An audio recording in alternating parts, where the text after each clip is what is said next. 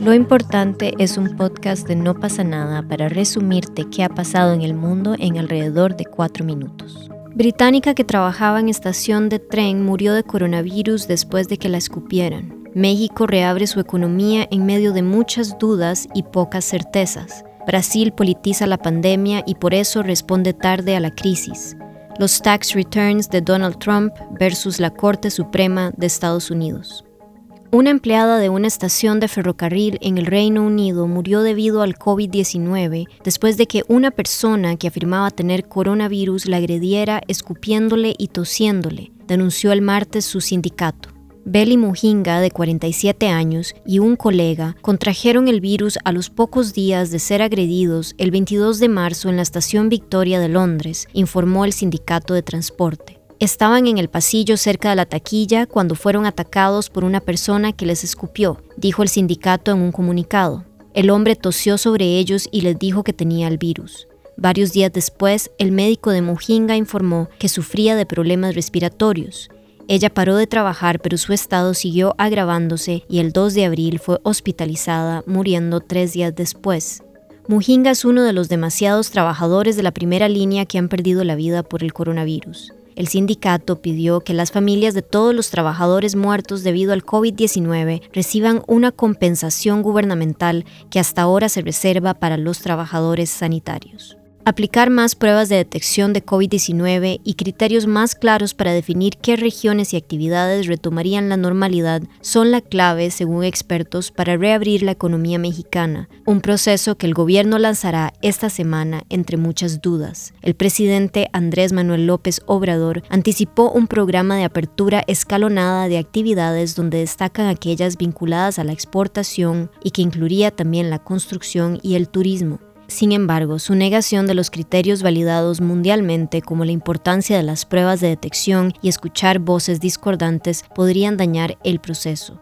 Autoridades de salud han dicho que unos 300 municipios mexicanos que tienen pocos o ningún caso podrían reactivarse desde el 17 de mayo, pero existen vacíos preocupantes. El principal es la falta de criterios confiables para decidir qué actividades se reactivarán y por qué. Para Manuel Molano, director del privado Instituto Mexicano para la Competitividad, la definición de actividades esenciales del gobierno de Manuel López Obrador es autoritaria y sin fundamento científico. Y en Brasil, las divisiones políticas sobre la estrategia para combatir la pandemia del coronavirus han atrasado la respuesta del país con consecuencias que se perfilan aún más trágicas que la complicada situación por la que atraviesa el país, según especialistas. Brasil superó el fin de semana 10.000 muertos y 150.000 infectados, pero los científicos afirman que los números reales podrían ser hasta 15 veces superiores debido a que el país no está efectuando suficientes tests. Desde el inicio de la emergencia sanitaria, el presidente ultraderechista Jair Bolsonaro ha minimizado la gravedad de la pandemia y critica a diario a los gobiernos locales que impusieron medidas para frenar la circulación de personas.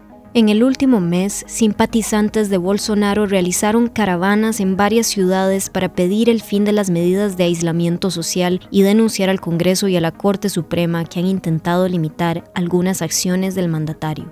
Para la socióloga Débora Messenberg de la Universidad de Brasilia, ahora el debate es sobre democracia y autoritarismo. La pandemia llega en un momento en que grandes países como Estados Unidos y Brasil son gobernados por líderes que gobiernan en contra de la ciencia y plantean una falsa dicotomía entre la salud y la economía que terminará afectando a ambas. La Corte Suprema de Estados Unidos examina hoy su caso más político de este año, la negativa del mandatario Donald Trump a entregar sus documentos financieros o tax returns al Congreso los nueve magistrados del alto tribunal interrogarán a las partes en una audiencia telefónica que se transmitirá en vivo.